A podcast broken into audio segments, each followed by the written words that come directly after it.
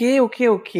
Euh, là, on arrive en fait à la dernière partie de bah, de cette série de 24 heures passées à Saint-Martin. Euh, Saint-Martin, en fait, c'est pas une île connue, c'est une île avec environ 30 000 habitants, donc euh, c'est c'est pas beaucoup, mais pour autant c'est une île très riche et euh, bah, qui est unique dans le sens où c'est une île découpée en deux avec une partie française, une partie hollandaise et, euh, et au-delà de ça, en fait, ce que ce qui m'a surpris, c'est qu'il y en a pour tous les goûts dans le sens où si on veut passer un moment en amoureux, on peut aller sur un îlot à 10 minutes de Saint-Martin pour euh, avoir euh, un apéro euh, dans l'eau, aller nourrir des iguanes sur la même plage à côté du restaurant. Il y a ce côté nature également. On peut observer une végétation très verte en haut d'un fort avec des canons, avec la vue sur la marina, avec le, fait d'observer les toits colorés de, de, de l'île aussi comment comment dire ce côté nature dans le sens où il y a une ferme à perroquets avant il y avait une ferme à papillons j'avais comparé dans le premier épisode euh, euh, Saint-Martin à Miami parce qu'en fait il y a des vibes assez communes. on a vu ce que ça représente le fait de de faire la fête parce que ce que je trouve intéressant c'est que faire la fête c'est quelque chose d'universel mais on on le fait pas de la même façon. Euh, en France, je sais pas, on aime bien certaines musiques des années 80. On peut avoir des musiques de Claude François qui, qui arrivent euh, tout à coup, danser le Madison, faire la chenille, mais euh, il y a vraiment différentes façons de faire la fête. Et dans le deuxième épisode qui, qui parle de ça, du rapport au street club et de la fête, je trouve qu'elle parle bien de de cette ambiance, de cette dynamique-là, du, du fait d'être accueillant, que ce soit entre eux, mais aussi au niveau des touristes. Et hum, cette entraide-là, elle s'est retrouvée dans l'épisode 3, euh, où elles m'ont parlé en fait du d'un cyclone qui qui a touché l'île en 2017 et euh, je sais que je l'ai déjà dit mais c'est quand même assez important de pouvoir humaniser une catastrophe que l'on voit juste à la télé euh, dans le sens où on ne sait pas vraiment ce que ça représente. Le fait de passer des heures dans une pièce euh, à l'étroit en se demandant si le toit il va pas tomber sur nous, quand on ressort euh, d'avoir euh, une voiture brûlée à côté, devoir reconstruire sa maison, qu'est-ce qu'on fait, est-ce qu'on reste, est-ce qu'on part, d'avoir la sensation qu'il y a comme une bombe qui a été qui a été lâchée. C'est ce qu'a dit donc une de mes une de mes amies dans dans la partie sur le cyclone dans l'épisode 3 ouais, c'est à ce moment-là que qu'elles m'ont parlé de ce côté de cette entraide qui a a de présence sur l'île, ce qui nous a permis dans l'épisode 4 de rebondir sur quelque chose de plus de plus doux, de plus de plus jovial, de plus festif, de plus oh tu as capté. Donc il y a un endroit qui s'appelle Grand Casque qui a été élu la capitale gastronomique des Antilles. Euh, et on parle de plein de choses parce que en plus de ça, Saint-Martin c'est une île avec une certaine influence euh, euh, américaine dans les dans les produits, mais aussi dans la vibe, mais aussi dans les touristes qui viennent, même s'il y a des touristes qui viennent de différents endroits. C'est une île où il y a beaucoup beaucoup beaucoup de nationalités différentes et tout ça, ça se retrouve dans la cuisine. Donc euh, c'était c'était c'était intéressant de d'apprendre ça. Et là, le dernier épisode, il est orienté autour de des superstitions parce que c'est un thème que je voulais aborder dans le sens où bah il y a des superstitions en France dans le sens où passer sous une échelle, euh, ne pas retourner euh, son, son pain quand on mange ou des trucs comme ça. Et je trouve que quand on voit des superstitions euh, ailleurs, on peut penser ah mais pourquoi qu'ils croient à ça? Mais en fait on en a tous et c'est ça que je trouve intéressant, des superstitions ou des histoires racontées aux enfants qui font peur. Donc tout ce côté Halloweenesque. Euh, on parle tout de même de dans des histoires racontées aux enfants de lune cachée sous un lit qui vient kidnapper des enfants. Euh, que dire, que dire, j'ai pas les mots, et le et de femmes qui se transforment en chat comme McGonagall dans Harry Potter. Euh, ouais, c'est comme ça que je ferais. Je maintiens cette analogie et vous verrez de quoi je parle. Donc ça fait un épisode court, mais un épisode somme toute divertissant. Donc ma foi, euh, bon épisode. Ah oui, il y avait quelque chose qui me posait en termes de superstition.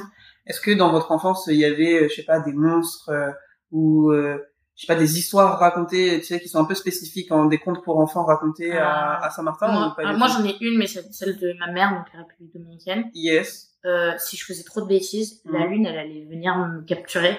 Capturer. Et, m'enfermer dedans. Et quand tu regardais la lune elle m'avait raconté. En fait c'était l'histoire d'un petit garçon qui était pas très bien élevé et mhm. qui était pas gentil avec sa famille. Et mhm. en fait il était méchant et tout. Et un jour il a fui sur le dos euh, dans l'animal, je sais plus c'était quoi l'animal. Et du coup, il est, il est parti et tout. Et la lune, vu qu'elle avait été, il avait été trop méchant, elle l'a capturé.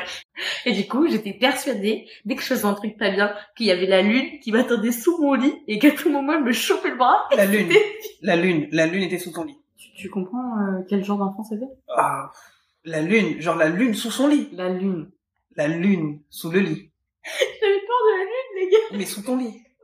Tu t'es jamais dit J'ai une question. enfant, ouais, maman, elle dit ça pour Non, mais- vraiment que je fasse pas de conneries. Attends. J'ai une C'est question. Normalement, tu sais, la lune, c'est lumineux. Donc, En plus. si c'est sous ton lit, tu dois C'est bien. une veilleuse énorme, genre. Donc, normalement, t'es censé, euh, Non, mais, par deux, trois calculs. Et je puis, sais c'est- pas, je me disais que ça devait être euh, la représentation de la lune, une espèce d'esprit. Et après, non, après, euh, t'as les sous-cougnons, les trucs comme ça, quoi. Mais me dis pas les sous-cougnons, je sais pas ce que c'est, tu m'énerves. C'est des femmes qui enlèvent leur chair le soir, et ça, c'est la vraie représentation de leur corps. ok, des trucs particuliers, en tout cas. Oh, oh, il y a un truc. Et ça, c'est toute l'île qui est au courant. Il y a un mec sur l'île, il a plein de chaînes, euh, chaîne, sur... tu m'as dit, ça se passe. J'allais parler de lui. Et en fait, lui, si tu viens l'embêter ou tu lui voles une chaîne, et ben, et ben, les chaînes se transforment en, en serpent et t'es mort. Ok. Voilà. Ouais, et ouais, sa fille, elle a des chaînes aussi comme ça parce que il faut la protéger, t'as capté? Ouais, ouais, ok. Ben, on- c'est rassurant. Moi, ça, ça vient de ma meilleure amie. Mhm. Euh, le soir, si t'entends un chat miauler, euh, moi je réponds pas. Parce qu'en fait, ça peut être une... Là, je vais partir loin. Mais ça peut être une femme jalouse qui a transformé son chat, son mec en chat. Et du coup, si tu lui réponds, la femme, elle va être jalouse, du coup, elle va venir te tuer. Très précis. Et ça laisse peu d'options. Et après? Mon Pareil. sac ne touche jamais le sol. Mon sac n'est jamais posé au sol. Ouais, parce que je vais perdre de l'argent. Si tu poses ton sac sur le sol, tu perds de l'argent Ouais. Mais ça s'appelle du vol, Juste, pas de superstition. C'est genre, en mode, c'est- faut pas poser ton sac au sol. sinon tu vas perdre ton argent plus facilement que prévu. Mais pourquoi? Bah, c'est une superstition, t'as besoin d'une logique. Ah ouais, c'est vrai. Ça marche. Mais vous y croyez du coup Genre vous... Ah, Moi, je ouais, ouais. jamais. Si par malheur, je obligée de poser mon sac par terre, je te jure qu'au fond de moi, ça se passe pas bien. Ah, moi, je le mets sur mes genoux. Ah ouais. je- À l'école, à l'école, genre vraiment, j'avais des profs. sac, oui, il est Des là. fois, ils me disaient, Marie, pose ton sac par terre. Non. Non, mais quand dis poser le sac par terre, c'est en mode genre si je suis encombrée, machin, et que genre Ouais, j'ai ouais, besoin de faire quelque chose, et que là mon sac il tombe à moitié, Ok. genre je suis dans la merde, tu vois. Ça, ouais. Sinon, mon sac est Et sinon- toujours quelque part. Et genre, Mhm. je sais qu'il y a des gens, des fois, quand je leur dis, euh, je passe mon sac, et que genre, je vais aux toilettes ou un truc comme ça, et là, je reviens, je vois mon sac par terre, je suis en mode, Je hurle. Je mode, Je fais faire quoi quoi? T'as mis mon sac par J'ai dit, terre t'as mis mon sac par terre, là, genre, vraiment, tu viens de mettre mon sac par terre. Mais c'est vraiment un débat. Genre c'est vraiment un truc où, eh oh, qu'est-ce que, qu'est-ce que tu fais T'as Ouais. mis mon sac par Mais terre. je tiens à préciser que, euh, enfin, une petite aparté comme ça, il y a une fille dans ma classe qui est comme moi, Mhm. Mathilde, et elle vient de Bordeaux. Voilà. Donc je pense que ça c'est un truc un peu. euh, Non, mais c'est une superstition. Oui, en totalement, tu vois. Ouais, ouais. Et elle, elle est comme moi, genre elle, elle est comme ça aussi. Et genre je suis contente d'ailleurs de la voir parce qu'elle comprend Ouais. ce truc-là euh, Moi, à l'école. quelqu'un c'est comme marrant. ça. C'est marrant. Putain, mais attends, mais même en cours, ça veut dire que tu poses pas ton sac par Non. terre. Non. Il est Ouais, sur les ma chaise, gars. Mais ma sur une chaise ou Sur accroché à ma chaise. Ouais, ou- accroché à Mon sac n'est jamais au sol. Mais si t'as 5 euros dans ton sac, ça va en termes de perte d'argent, enfin je veux dire. J'ai une carte bancaire, non Oui, mais la carte de bancaire, elle va pas s'évaporer. Oui, mais l'argent va Après, il y disparaître. a, il y a- ouais, il y a le truc de, de, en mode tu vas perdre des sous, il y a aussi Ouais. le truc de, en mode, euh, c'est tes affaires, genre. Ouais, non mais ok, je vois. Une dignité aussi, d'un côté. Ah, il y a vois, ce, cette, peu. cette symbolique-là derrière. Un peu aussi. Je pense que ouais. c'est un peu la propreté. Et la propreté. Toujours, j'essaie avant, maintenant moins, parce que c'est c'est rare. Avant, j'avais toujours un billet de 2 dollars dans mon portefeuille parce que ça porte chance. 2 dollars précisément. Alors, je suis désolée, mais j'ai pas mon portefeuille, mais j'ai un billet de 2 dollars. Moi, du coup, maintenant, ça- il est à, dans mon appartement C'est accroché. des dollars. euh, Américain. Américain? do- Attends, mais ça aussi c'est intéressant quand même à savoir. Ah oui, c'est vrai. Bah oui. On a trois monnaies à Saint-Martin. Mais c'est- c'est- On a ouais. l'euro, le dollar et le florin. Le florin, c'est quoi le florin? C'est la J'imagine trop euh, une, une- hollandais. j'imagine trop une, une, une monnaie de chevalier en bleu. Tu vois ce que je veux C'est dire? la monnaie Le plus- florin. La plus basse. Ouais. Oh, genre, elle sert à rien. Du coup, Ah il y a ouais. personne qui l'utilise dans le Ah ouais. Bah, les gens côté hollandais Ouais, ouais. euh, comme ça. Un florin, ouais.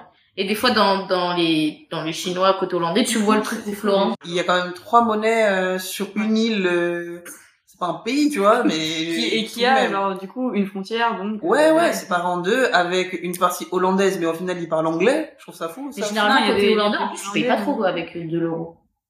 Tu peux à certains endroits, Ouais, mais mais c'est- moins. Alors que nous, ouais, côté français, on paye avec le dollar, mais on paye pas avec le franc. Ouais. Côté français, tu, Tu tu payes- pas. Tu fais euro, dollar Mm. côté français Mm. et côté hollandais, tu peux faire un petit peu d'euros à certains endroits parce qu'ils vont pas te dire non. Hein. Ah. Non, mais genre en mode Amao. Ah oui, Mao, oui. Ouais. Mais ça, c'est des lieux très très touristiques. Voilà, c'est ça aussi, tu vois, Ouais. qui vont accepter most ton tes sous, tu vois. Mhm. Mais genre après, ouais, sinon guilders et euh, les dollars. dollars. Ok, ok. Donc trois monnaies sur une sur une Et île. les guilders c'est beaucoup moins cher que euh, les. Enfin, ça vaut. Ça a moins de valeur. Ok. Ouais. Genre en gros, dis-toi que en travaillant, j'ai- j'étais payé par heure 9 guilders. Mhm. Donc c'est comme nous éventuellement euh, 9 euros, tu vois. Mhm. Sauf que c'est pas du tout la même chose. Genre, c'était transformé en dollars et ça me faisait 5 dollars de l'heure. Mm. Ok, ouais. Ça, genre, Ouais, bon, ça a rien, pas, ouais, vois. ça a pas de C'est- valeur. Euh, c'est la fin de cet épisode. Moi, personnellement, j'ai appris différentes choses euh, au travers de, de toute cette série. Ça me permet vraiment de voyager et de rentrer en immersion, en fait, avec euh, ce qui fait l'unicité d'un endroit. Je vois ça comme, euh, comme un voyage euh, autour du monde, euh, mais aussi à la rencontre de gens, parce qu'au final, c'est aussi ça, un tour du monde, c'est pas seulement des, un pays, mais aussi des gens et des façons de vivre. Et la prochaine destination, du coup, c'est Miami. J'ai mentionné le fait que je trouve que Saint-Martin, c'est un peu le, le, le Miami euh, des Antilles, parce que si on veut vivre le jour euh, avec une de façon chill, on peut. Si on veut vivre euh, la nuit de façon intense, on peut. Et c'est ce que représente Miami aussi. Et Miami, en fait, les deux endroits, ils ont, ils sont uniques au monde dans le sens où Miami, donc euh, c'est aux États-Unis, sauf que 70% de, 70 à 80% de Miami, ils sont hispanophones, c'est-à-dire que la plupart des gens à Miami parlent espagnol, là où par exemple à Saint-Martin, euh, la plupart des gens parlent anglais, même s'ils maîtrisent euh, donc euh, deux langues. Euh, à ce côté, Miami, ouais, on associe ça facilement à la fête, mais est-ce que c'est vraiment que la fête dans le sens où euh, derrière en fait toute euh, cette diversité de, de population hispanophone, il y a une culture derrière. Et d'ailleurs, les gens de Miami, ils se sentent de Miami avant d'être américains parce que t'as pas d'équivalent à d'autres villes américaines. Au point que mon amie, elle se sentait pas euh, américaine, mais de Miami au final. Le surnom de Miami, d'ailleurs, c'est quand t'es pas assez beau pour euh, la ville de Los Angeles et pas assez smart pour New York. Donc je trouve ce surnom marrant. Et ça, c'est ma pote qui me l'a dit et vous verrez, euh, vous verrez pourquoi en fait cette ville est surnommée de, de cette façon, les vibes qu'il y a, parce que c'est pas que la fête, c'est aussi une ville d'architecture, de culture, euh, de nature aussi.